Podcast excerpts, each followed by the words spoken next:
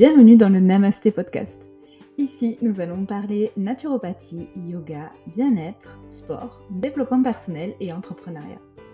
On va essayer de répondre à des questions concrètes dans ces domaines et on va tenter d'apporter de la nuance dans certaines croyances sans jamais tomber dans le jugement. Ce podcast déroule de l'aventure Namasté Box, une box bien-être et artisanale qui est née en 2022. Vous pouvez nous retrouver sur les réseaux sociaux. N'hésitez pas à noter 5 étoiles sur Spotify et sur Apple Podcast et à laisser vos commentaires, cela nous aide beaucoup à développer la chaîne.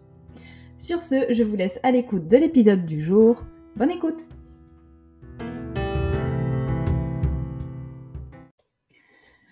Pour la première fois dans ce podcast, je ne serai pas toute seule derrière le micro. En effet, je reçois aujourd'hui Delphine qui possède une boutique sur Béziers qui s'adresse à toutes les personnes sous traitement anticancéreux, radiothérapie ou chimiothérapie. Elle leur propose un large choix de vêtements adaptés, de cosmétiques, ainsi que des prothèses, de la lingerie ou des maillots de bain.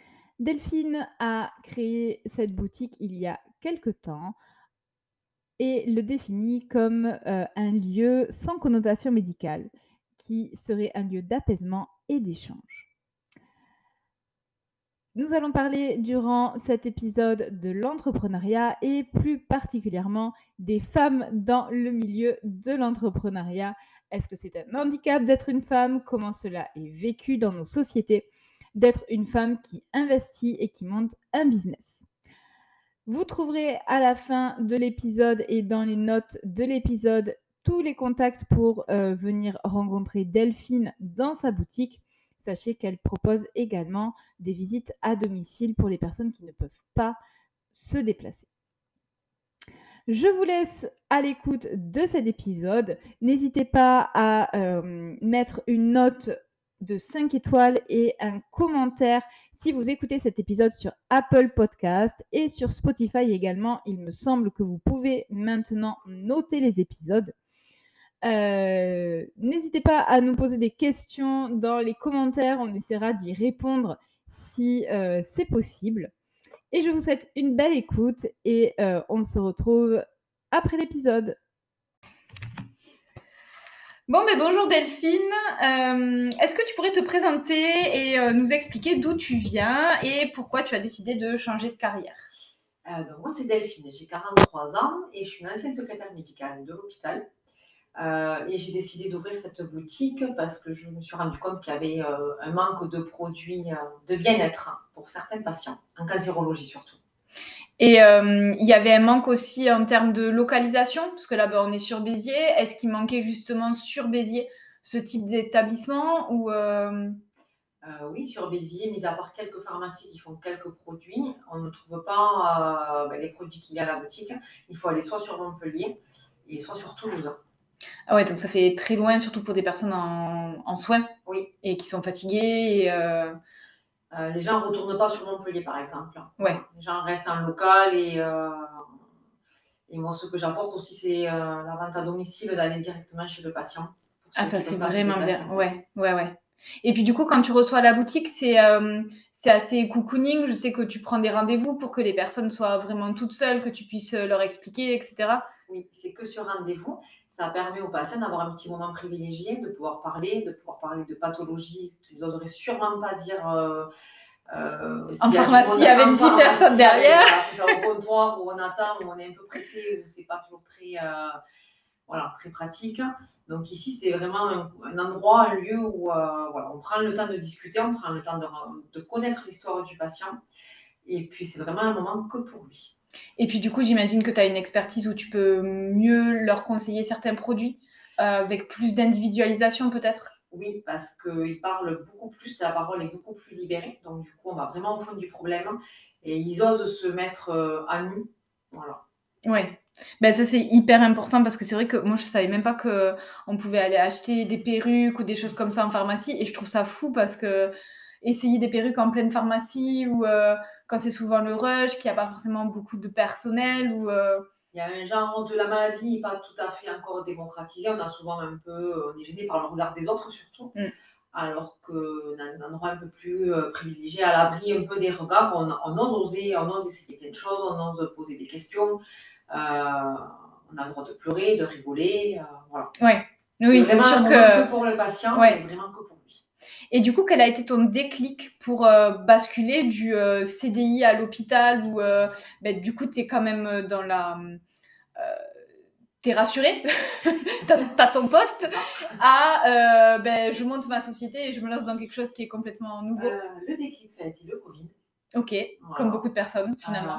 Où j'ai trouvé qu'il y avait un manque, une, déshumanisation pardon, du- de l'approche du patient. Mm. Euh, et puis euh, d'avoir envie de m'occuper du patient comme j'avais envie en fait. Si j'avais envie de rester un quart d'heure avec lui, je reste un quart d'heure. Si je vais y passer une heure et demie, je reste une heure et demie. Hmm. Voilà. D'avoir ce côté-là, cette liberté de faire, euh, m'occuper du patient comme je, comme je l'entends. Oui, de vraiment être dans le prendre soin Oui. et d'a- d'avoir vraiment un sens à ton métier. Et euh, ouais, ouais, ouais. Donc en fait, toi, ça a été le Covid.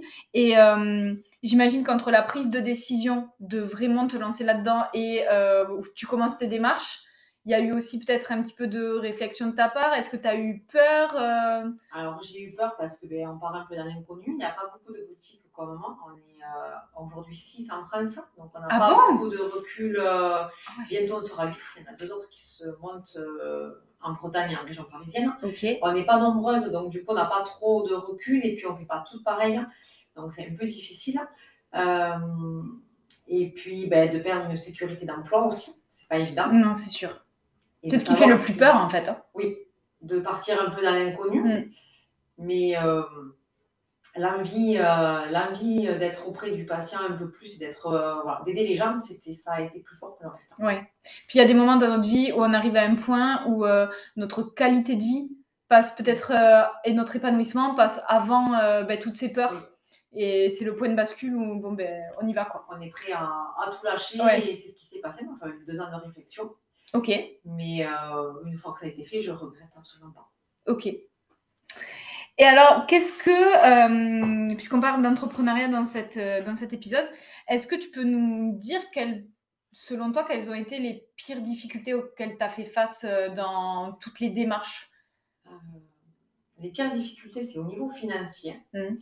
Euh, ben, en tant que femme, on n'est pas toujours très légitime en fait. Des vrai. organismes financiers, on, Ouais, On a l'impression qu'on n'est pas gage de sérieux. Mm. ou, euh, voilà, C'est vrai, ouais. un peu compliqué. Il faut toujours un peu se justifier de ce qu'on fait. Et puis, euh, le concept est particulier, donc il n'y a pas trop de recul. Donc, ils Voilà. étaient un peu... un peu frileux. Frileux. Un peu frileux. un peu Ok. frileux. Mais après, en expliquant bien, en montrant le projet, en- voilà. Oui, Voilà. j'imagine que tu devais travailler tes, tes, tes entretiens un petit Oui. peu à l'avance. Oui, oui, il faut vraiment montrer qu'on est du territoire. hein. C'était surtout ça la grande question. Quelqu'un du territoire, qu'est-ce que j'aurais apporté au territoire du terreau en plus? Quelqu'un du territoire, euh, si j'avais euh, voilà, des connaissances dans le médical, si j'avais des prescripteurs qui étaient prêts à me faire confiance. Ok, Voilà, ça a été surtout ça la grande question. d'accord. Donc toi, c'était plutôt en termes financiers, donc Oui. auprès des organismes de, de, de prêt, j'imagine? organismes de prêt, les organismes régionaux de prêt. Mais euh, j'ai passé, euh, j'ai dû passer euh, devant un jury d'une quinzaine de personnes pour avoir droit à un prêt. Ok, C'est euh, c'est stressant c'est comme... très stressant. Ouais. Et, et finalement, ça s'est bien passé. Finalement, voilà. Des fois, on se met beaucoup de pression. Oui. Et, Et on nous demande de plus, en tant que femme, je trouve qu'on nous demande un petit peu plus de nous justifier. Si, euh, par exemple, on m'a demandé si euh, j'allais m'en sortir avec des enfants. Donc, euh, bon, oui, c'est parce qu'on demande à des, à des, hommes alors que potentiellement ils ont des enfants ils aussi. des enfants aussi. mais, Donc, euh, ouais. C'est ce qu'on m'a demandé. Si, Et du coup, ouais, c'est une certaine pression supplémentaire, Oui. finalement. Parce Qu'on- a l'impression qu'on a moins de droit à l'erreur que les autres. On doit faire nos preuves. Oui. Mhm. Il faut montrer qu'on va assurer. Ouais.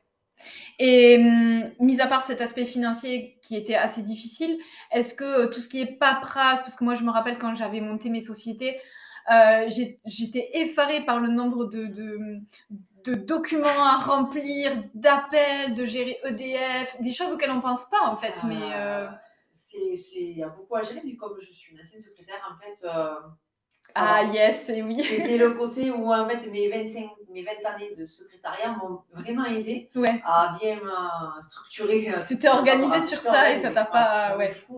ça me paraît moins lourd. Ça me paraît moins lourd. Ok. Mais pour tout ce qui est par exemple comptabilité, euh, c'est j'ai fait appel à un cabinet ouais. comptable pour vraiment me soulager euh, voilà, de cette charge qui est quand même assez euh, prenante. Oui, et c'est vrai qu'on n'en parle pas assez, mais quand on est en auto, enfin que ce soit société ou en entrepreneur, euh, apprendre à déléguer un petit peu. Alors au début c'est compliqué parce que financièrement euh, ça peut être chaud de déléguer, mais à un moment donné se déléguer du temps euh, sur la compta par exemple où toi tu vas y passer deux jours alors que le comptable potentiellement il le fait en deux heures, ben, ça te laisse deux jours pour être beaucoup plus productif sur autre chose et finalement tu perds pas d'argent. En fait c'est s'enlever euh, une charge mentale mm, qui est quand même assez, qui pour moi du moins est quand même assez pénible. Ouais. Et du coup ça permet quand même de, de pouvoir faire autre chose hein, oui. en attendant. Voilà. Ouais, ouais. Et euh, est-ce qu'il y a eu des choses euh, auxquelles tu as été confrontée et que tu t'attendais pas du tout euh, à devoir gérer ce genre de choses dans ton parcours? Non, rien de vraiment. Alors, j'ai de la chance, j'ai mon mari qui a déjà une entreprise depuis presque 20 ans. Ok. Donc, j'étais bien aiguillée ouais. et bien avertie de certaines problématiques. Donc, non, j'ai pas eu de gros problèmes. T'as pas eu les, les, problèmes du débutant où tu sais pas au niveau des statuts, tu sais pas non, quoi ça, faire. Voilà. Ouais. Non, ça, j'étais bien aiguillée. Puis, j'ai fait une formation avec la BGE de Béziers. Ok qui pendant, pendant 4 ou 5 mois. D'accord. Euh, qui m'a vraiment aidé à structurer mon projet. Donc, du coup, je. je c'était carré en fait. C'était carré, je savais où j'allais. Euh, on a un conseiller qui nous aide toutes les semaines. Hein. Donc, vraiment là-dessus, je savais où j'allais. Donc, ok. j'ai pas eu de grosses difficultés. Euh, voilà. Et donc, du coup, en fait, là, ce qu'il faudrait faire quand vraiment on n'est pas, on n'a jamais euh, fait d'entreprise ou euh, ce serait peut-être de, de, trouver quelqu'un comme un mentor un petit peu. Bon, toi tu parlais de ton mari qui t'a aidé ou quelqu'un de l'extérieur, mais d'avoir une personne source euh, référente. C'est bien d'avoir, voilà, comme on va dire un tuteur ou ouais. quelqu'un qui nous accompagne, qui est déjà bien avancé dans mm sa société et qui permet d'avoir des conseils. Moi j'ai eu beaucoup de conseils de mon mari, ça m'a permis euh, d'éviter, je pense, beaucoup de problèmes. Ouais. Et puis la formation aussi, je pense c'est très très important d'être Mmh. formé. Et ça nous forme surtout, la formation à la BGE, elle était surtout en fait, sur la communication, sur la comptabilité, les statuts, le juridique. Euh, tout ce qui sur- peut t'arriver sur la ce- tête. Tout ce qui peut, en fait, ça nous permet d'anticiper. ouais. Et, Et ça, c'est hyper important. Vraiment, euh, Ouais. Très très bien. Ben, c'est vrai que moi j'avais hum, j'ai eu un café pendant un moment euh, que j'avais monté avec un ami et lui était très euh, averti sur les sociétés etc il avait euh, déjà des sociétés. Et c'est vrai que je n'ai fait que lui dire que sans lui euh, je n'aurais pas pu le faire alors peut-être que je me mets des barrières mentales mais ça aurait été beaucoup plus compliqué parce que lui comme tu disais savait euh, que ben là non il faut pas faire ce papier en premier il faut faire celui-là là, t'inquiète pas, euh, les statuts de société, c'est moi qui les fais. Euh, non, mais là, il faut gérer EDF, machin. Est-ce que tu as pensé à ça? Enfin, plein de petites choses auxquelles tu te rends compte que si tu les as pas anticipées et que tu te retrouves le nez dedans, ça peut rapidement devenir une source ça. de stress Après, énorme. c'est Des fois, je trouve aussi de se rassurer, d'avoir quelqu'un Ouais. au-de- au-dessus ou à côté, ça permet euh, des fois de poser la question, est-ce que ça je le fais bien Est-ce que Oui. c'est dans ce sens-là qu'il faut le faire? Et puis ça permet de se rassurer et, euh, et de ne pas être lâché comme ça euh, dans la nature. Ouais, ouais, ouais. Et c'est vrai que ça, je pense que c'est très, très important. Oui. Ouais. Ouais, c'est vraiment bien d'avoir l'accompagnant. La, la BGE m'accompagne encore, euh, elle accompagne les, je crois, c'est les trois premières années de la création de la société. Donc c'est quand même, voilà, ça permet d'avoir un petit. euh, Oui, de savoir que tu as toujours un interlocuteur si euh, il y a quelque chose qui se passe pas bien ou que tu as une question particulière ou euh, Ça permet d'aider. C'est Ouais, ouais, ouais. petit plus en plus du comptable, en plus de plein de petites choses, c'est le petit Mm. plus. Quoi. Voilà. Donc en fait, il faudrait vraiment euh, s'entourer des bonnes Oui. personnes, enfin en tout cas trouver les bonnes personnes pour s'entourer quand on veut se, se lancer. Et est-ce que tu penses, parce que moi c'est quelque chose, ben, comme tu disais, et je l'avais ressenti aussi, que ça peut être un handicap, handicap entre gros guillemets, euh, d'être une femme quand on veut se lancer comme ça dans l'auto-entrepreneuriat ou les sociétés. euh, Alors, un handicap euh, mineur, oui, je pense, parce qu'on on est obligé de se justifier tout le temps, en fait. Ouais. On a l'impression, moi j'ai vraiment eu l'impression que je n'étais pas légitime. Mm. Et, euh, et il faut se justifier euh, du pourquoi on a des enfants, si on va encore avoir des enfants, si on va arriver à gérer, si un enfant est malade. En fait, la grosse question, c'est si vous avez des enfants, est-ce que vous allez pouvoir gérer? Alors que ça ne devrait pas rentrer en compte. Pas du euh, Puisque je travaillais avant, donc. euh, Et personne t'a demandé quand tu étais en CDI, voilà. euh, oui, oui. Et là, quand on crée la société, c'est vraiment le- c'est là-dessus, j'ai trouvé que voilà, Ouais. comme si on manquait de sérieux parce que euh, on avait une autre une vie à côté, euh, voilà. Oui, oui, oui. Et, hum, et c'est vrai qu'on le fait, la société nous le fait pas mal ressentir. Et euh, après, si on prend le- la chose d'un autre angle, moi je me dis, ça nous pousse à nous dépasser et en fait à, Complètement. à- à- à tout déchirer, entre guillemets. ça nous oblige en fait, c'est une espèce de, de- de rage un peu, Ouais, euh, de leur prouver qu'on peut gérer des enfants, une entreprise, une maison, n'importe quoi, euh, et Ouais. que c'est pas forcément une tâche qui nous, nous incombe toujours aux femmes. Mm, mm. Donc, euh, Et est-ce que ça a été aussi euh, euh, des discussions au sein de la famille euh, pour expliquer que peut-être euh, tu serais, euh, j'en sais rien, tu aurais moins d'horaires fixes qu'avant, voilà, de préparer un peu tes enfants Oui, mais comme tout le monde a participé à mon projet, ils savaient très bien que je serais peut-être moins disponible ou disponible différemment. Mhm. Et, et j'ai aucun problème. Enfin, mon mari prend le relais très facilement sans que voilà, ça pose aucun problème.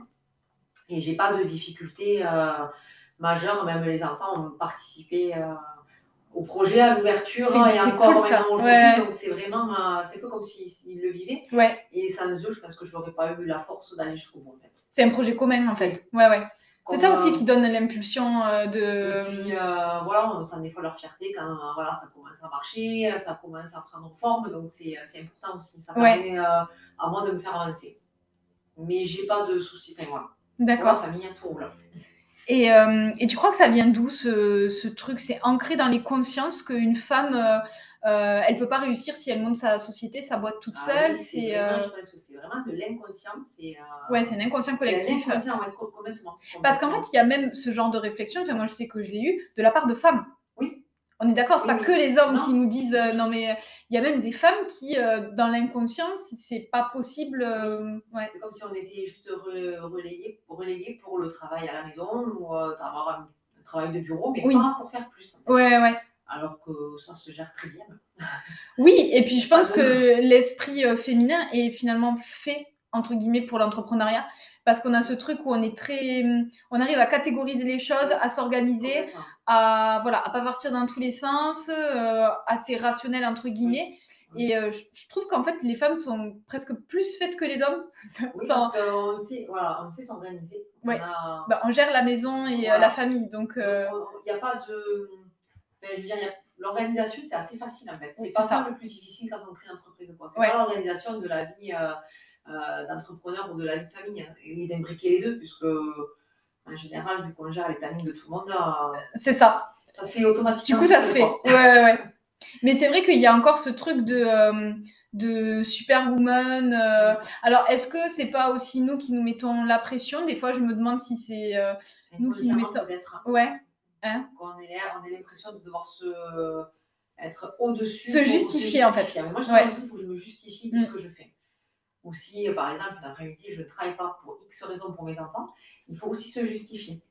Voilà. ouais. En fait, Là- rien ne va, jamais. C'est- C'est-à-dire voilà. que si tu prends tout le temps pour les ça. enfants, c'est. Ah, Ah, mon ben, Dieu, mais pourquoi elle travaille pas voilà. Et si tu mets tout dans ton travail, ta société et ton business pour que ça fonctionne, c'est oh là là, la mauvaise mère de ça, famille. qui euh, ouais, des enfants qui les délaissent. hein, ouais. Il n'y a pas le juste milieu où euh, on arrive à tout gérer, en fait. Enfin, à faire ça normalement. Oui. quoi.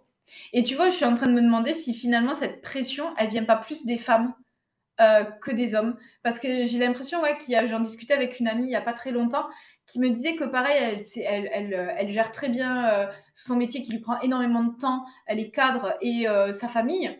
Et qu'en fait, elle sentait le regard euh, euh, désapprobateur des mamans quand elle venait chercher sa fille à la crèche ou voilà, euh, en disant ben, tu, la, tu vois, elle est jamais là, euh, ou elle travaille tout le temps. Et cette pression plutôt des femmes, Oui, aussi. aussi. Hein on le ressent quand même. Enfin, Après, je pense que c'est un peu aussi de la jalousie. De... On a envie aussi d'être pareil, on donne pas les moyens peut-être.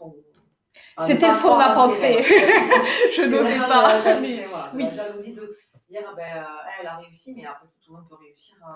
Je pense que tout le monde peut réussir, c'est juste la si, capacité de réussir. à- Oui.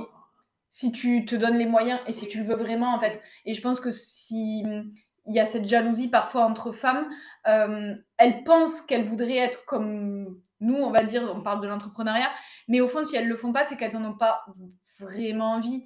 Et hum, parce que je pense que tout le monde peut le faire. Tout le monde peut être capable de monter une entreprise. Enfin, il n'y a, pas de- Voilà. il y a pas de barrière particulière. euh, Non, non. Il n'y a aucune barrière. Non. C'est vraiment le regard qu'on porte. Et, euh, Et puis oui, il y a un fond de, de jalousie de se dire, bon, ben, si je fais ça, je vais moins m'occuper de mes enfants, ou si je fais ça, je serai moins disponible pour la famille. Ouais. Alors que c'est pas, les deux peuvent euh, très bien se faire. Tout à fait. Ouais, ouais. Non, mais ça, c'est sûr. Il y a, enfin, en tout cas, moi, je, peux, je fais Ouais. très bien les deux. Non, mais comme ça, ça, ça donne euh, un exemple qui est quand même euh, top. J'arrive à m'occuper de mes enfants et de ma vie de famille et j'arrive très bien à, travailler Ouais. boutique. Il n'y a aucun problème euh, là-dessus. Enfin, c'est, Après, c'est toutes les questions d'organisation et de. Oui, ah, mais ça, c'est sûr. Par contre, il faut être, il faut être organisé. Et tu sens que tu es plus épanoui Oui. Parce que ça aussi, finalement, c'est hyper important. euh, parce que ça a un, un- un retour sur ta famille. C'est-à-dire que peut-être que tu es moins là, mais quand tu es là, enfin, tu es moins là, et encore que, euh, peut-être autant, mais au moins quand tu es là, tu es hyper épanoui. Enfin, et du coup, ça ressort aussi sur y ta a famille. notre rapport au travail. Mhm. C'était un travail que j'ai choisi. Que tu ne subis pas. que ne, voilà, que Mm. je ne subis pas, que j'ai choisi. Je m'impose les limites que j'ai envie de m'imposer. Je m'impose les horaires que j'ai envie Mm. de m'imposer. Je... Voilà. Donc, du coup, euh, on vient pas travailler la boule au ventre ou euh, Ouais. Oh, encore une journée. euh, voilà. Et puis le soir, tu d'attendre rentres les pas, ouais, ou voilà. d'attendre les vacances parce qu'on n'en peut vraiment plus. Ouais. C'est un autre rapport au travail. C'est aussi euh, un bien-être. Pour... Enfin, c'est pour moi aussi. Ah, ben oui, oui, C'est pour moi aussi de pouvoir être sereine de travailler tranquillement, sereinement. euh. Ouais. avec d'autres stress, parce que ça implique euh, Forcément. d'autres stress, mais c'est propre à moi. Oui, c'est ça. C'est un stress qu'on a choisi Oui. aussi, euh, qu'on ne subit pas. Alors bien sûr, hein, c'est vrai que, comme tu dis, hein, moi, euh, c'est les up and down, tu sais. euh, on est Il y a un jour où euh, tu es euphorique, tu ouais, c'est trop bien, mon business il est top et tout. Le lendemain, tu es en bas parce que tu as eu une, une mauvaise nouvelle dans ta journée. Mais en fait, c'est ça qui fait. hum, Le métier aussi, ouais. l'entrepreneuriat, Ouais, c'est jamais, euh, c'est jamais linéaire. Ouais. Mais euh, il faut, après, il faut y croire. Il faut y croire, puis ouais. Bien entouré, ça permet aussi de se faire euh, sur Ouais. hum. Quand on est vraiment en bas, des fois, euh, Et puis le fait d'être en bas, ça te fait parfois, moi je me dis, ça me permet de me remettre en question, ma manière de travailler. Du coup, je peux euh, changer quelques petites choses et finalement, ça va être du bénéfique. Oui. Euh, ça permet de toujours garder les pieds sur terre. ouais. Et de se dire que bah, tout n'est pas gagné, c'est parce qu'on a fait euh, un super mois, avec le mois prochain, il sera pareil. C'est ça. et- Voilà, puis c'est toujours des petites batailles tous les jours un peu. euh, Mm. C'est un peu le, le leitmotiv tous les jours. C'est ça, exactement.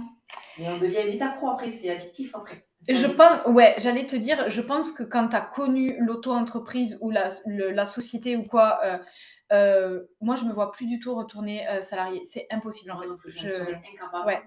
J'ai une liberté d'action et une liberté tout court. Ouais, de, ça. De m'organiser comme je veux. J'ai pas de... On a forcément des contraintes, mais Bien euh, sûr. elles nous appartiennent en fait.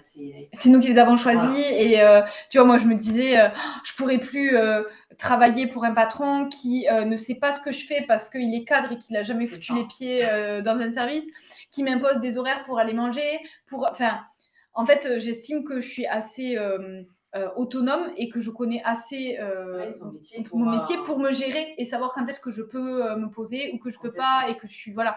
Et c'est vrai que j'ai l'impression qu'en fait le salariat à l'heure actuelle c'est un peu euh, c'est infantilisant en fait. On, on traite les adultes comme des enfants et alors je pense L'entrepreneuriat, euh, on peut faire un peu ce qu'on veut, on peut créer, euh, on peut inventer une manière de travailler. Ouais. Mais je pense que moi, la boutique, c'est une autre manière de travailler. Je, j'ai créé mon petit monde et, Mm. euh, et puis ça permet d'évoluer différemment. On n'est pas toujours bloqué dans, dans son monde. Euh, là, on peut évoluer comme, euh, Comme on veut. Comme on veut. Ouais, ouais. Ce que tu dis, ouais, c'est vrai que quand on est dans le salariat, des fois, on a plein d'idées pour faire évoluer, on pense à des Oui. choses, etc. Et en fait, on est toujours, on a toujours un mur parce que il y a les instances, il y a les machins, non mais ça Il se y a décide une pas. barrière qui se, qui se met. Et ouais. Et moi, j'ai un tempérament genre action-réaction. Et c'est vrai que c'est hyper frustrant. Alors que là, ben, pour ta boîte, tu as décidé de faire ça, ok, ben, demain tu fais. Enfin, Ça marche, c'est- ça marche, ça marche pas, ça marche Voilà. pas, mais euh, il n'y a pas de. Voilà, j'ai aucun regret, euh, il faut tout essayer. Mm. J'essaye plein de choses, ça marche pas toujours, mais euh, Non, mais au moins, tu as essayé. il faut, faut essayer. Ouais, ouais, ouais. Il faut essayer. Et alors, du coup, pour toi, qu'est-ce qu'il faudrait avoir comme qualité pour pouvoir euh, monter un business On dit business pour dire en globalité, mais il faut pas baisser les bras, il faut être persévérant. Mm. Il faut croire en ses rêves, en fait. ouais, Tout simplement. Il n'y a pas de, pas de recette magique, je crois pas. Le travail, euh, beaucoup. il faut travailler, Ouais. il faut. Parce que ça aussi, moi, j'ai l'impression qu'il y a beaucoup de personnes qui pensent que quand tu es auto-entrepreneur, comme tu disais tout à l'heure, bah, du coup, on est libre de nos horaires, etc. Et que du coup, tu vas pas travailler énormément. Alors que tu es d'accord avec moi, on travaille beaucoup plus que quand on était à pense 35 que, heures. euh, 35 On heures, fait au moins que c'est un 80 travail heures semaine. Des fois, euh, mais je fais mon repas du soir, je pense à des idées, donc je me repose une heure, je refais un C'est ça. Euh, c'est, on est, enfin, du moins moi, je suis toujours en ébullition de faire plein de choses. Pareil. Et on compte pas les heures de la même Non. manière. Et pour arriver à un petit truc, ça demande derrière des fois Ouais. de longues journées de Ouais, ouais. Oui, donc je pense que euh, la persévérance dans le travail, Il faut être, Euh, voilà, il faut être ouais. persévérant, il faut être euh, Mm. clair avec soi-même, il ne faut pas lâcher, il faut surtout croire en ça, il n'y a pas de raison que ça ne marche pas. Il faut surtout essayer. oui, oui, oui. essayer. Et il faut travailler. Il faut travailler. Ouais. Il faut travailler. Euh, ouais, c'est vrai que ça, non, non. Euh, Il n'y a pas de dimanche, il n'y a pas de soirée, euh, comme tu dis. euh, des fois, moi, je me réveille en pleine nuit et maintenant, j'ai un petit calepin à côté de moi parce que sinon, tu sais, je me réveille, je me dis, c'est waouh, mais ça, c'est trop une bonne idée. avec un cahier et stylo parce que j'ai euh, des fois 300 idées à la minute hein, et que trop bien. tout ne sera pas forcément réalisable, mais C'est pas grave, Des tu fois, notes et. Ouais, ouais, on ouais. note, on fait, on essaye et des fois ça marche. Ouais, c'est ça. Et, et du coup. secret, c'est euh, le travail. Ouais. Et du coup, est-ce que tu. Est-ce qu'il y a des fois où quand même tu regrettes, où tu te dis quand même j'étais tellement mieux avec mon CDI avant, j'avais moins de problèmes Ou est-ce que. Non. Mais des fois, ça m'est arrivé de dire bon, là, cette semaine, c'était pas top. J'ai pas fait ce que comme j'ai voulu ou j'ai eu des petits soucis, voilà. Et puis quand je repense à comment c'était avant, euh, non. Donc tu ferais regret. pas aucun regret ou pas de chemin inverse euh, Je recommencerai euh, dix fois. Ok, Bon, c'est bien. C'est... Non, ça veut dire que c'est ton chemin. ouais, non, Ok, aucun regret. ok. Et hum, du coup, juste pour finir, euh, quels sont tes projets pour euh, la boutique, pour euh, ton activité en règle générale? la boutique, la boutique, là, elle commence un petit peu à se développer. Mhm. euh, il y a peu plus de monde qui me connaît, qui commence à venir. Il va y avoir des ateliers en boutique. Ok, donc, j'ai été aidée par une association biterroise qui venue m'apporter son aide. Euh, donc, on va créer des ateliers en boutique, ateliers euh, naturopathie, euh, réflexologie plantaire, hypnose, pour en fait accompagner les patients en soins de support bien-être. c'est top ça. Dans tout ce qu'ils ne trouvent pas en milieu hospitalier ou en clinique, on n'a pas le temps, c'est pas la priorité. non, c'est sûr. Où ici, on va pouvoir le retrouver et voilà, avoir des moments d'écoute, des groupes de parole, d'échanger sur diverses problématiques.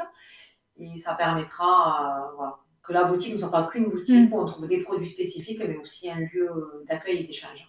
Bah, du coup, c'est, euh, j'allais te dire, c'est l'évolution euh, toute trouvée. Euh, ça va, au lieu d'être une boutique, ça va devenir comme une bulle, comme un cocon. Parce que les gens, quand ils viennent me chercher un produit, souvent on discute hein, et puis je me rends compte en fait que euh, il y a des petits maillons manquants dans la chaîne Mm. du soin. Alors le soin, c'est très bien, c'est ce qu'il faut. Mais dans le soin de bien-être, en fait, il manque plein de choses. Ouais. Donc, euh, et puis les gens ne savent pas où aller, ça veut pas. Moi, je voudrais qu'ici soit un lieu où on puisse retrouver euh, une info parce que euh, centralisée en centraliser l'information Mm, et euh, se dire que bon, ben, quand on ne sait pas, on appelle, on passe et on peut trouver une info, on peut savoir Yes. où aller chez un Mm. kiné ou aller ben, chez une naturopathe, faire un cours de sport adapté, Ouais. voilà. pouvoir les aider, les accompagner pour qu'il n'y ait pas que la maladie, que le côté médical, Mm, mm. et parce que le côté bien-être, c'est une partie aussi euh, de la guérison et, et de l'avancement. Et moralement, les patients en ont besoin. Comme un lieu ressource. Oui. Voilà. Ok, ben c'est euh, un beau projet. Euh, on va conclure du coup. Je te remercie pour euh, Merci cet épisode. Euh, je mettrai en note de l'épisode du coup euh, les liens pour les réseaux sociaux si vous voulez aller voir les réseaux, le site internet également, comment te contacter. Donc n'hésitez pas à aller voir sur les notes du podcast. Et euh, ben, on va vous laisser sur ça. Merci à toi, Merci. bonne fin de journée Merci, merci. et euh, à la semaine prochaine pour un nouvel épisode.